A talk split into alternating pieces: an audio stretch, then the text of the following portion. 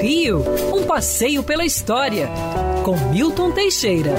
Amigo ouvinte, dia 2 de junho de 1953, a rainha Elizabeth II era coroada na abadia de Westminster.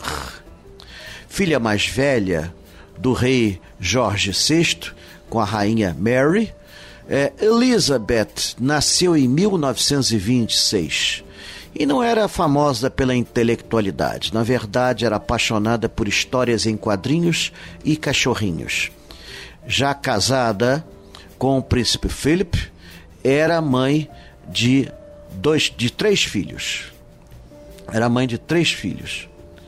Elizabeth montou uma cerimônia fabulosa transmitida pela TV pela primeira vez para todo o mundo. Olha bem, ainda não existiam sistemas de satélites. Foi complicada a coisa, mas mesmo assim a TV chegou a toda a Europa, toda a Europa, parte da África e o rádio então atingiu o mundo inteiro. O Brasil mandou então o seu embaixador o presidente Getúlio Vargas nomeou o jornalista dono da rede Diários Associados, Assis Chateaubriand Bandeira de Melo, é, representar o Brasil na cerimônia. Assis Chateaubriand era uma figura exótica, empresário é, bastante atilado, é, não media esforços para conseguir o que queria, conseguiu ser nomeado embaixador na Inglaterra sem falar uma palavra de inglês. Assis Chateaubriand mandou botar faixas em toda Londres homenageando a rainha.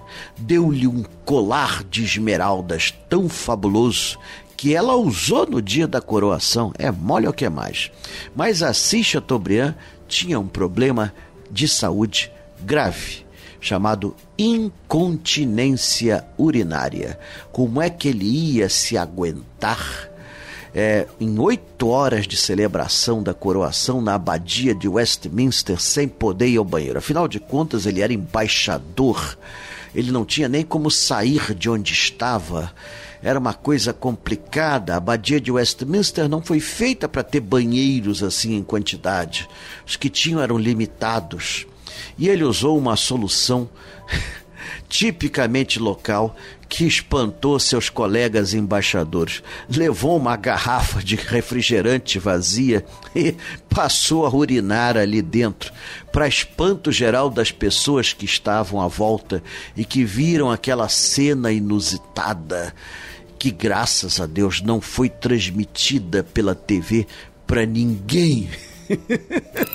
Quer ouvir essa coluna novamente? É só procurar nas plataformas de streaming de áudio.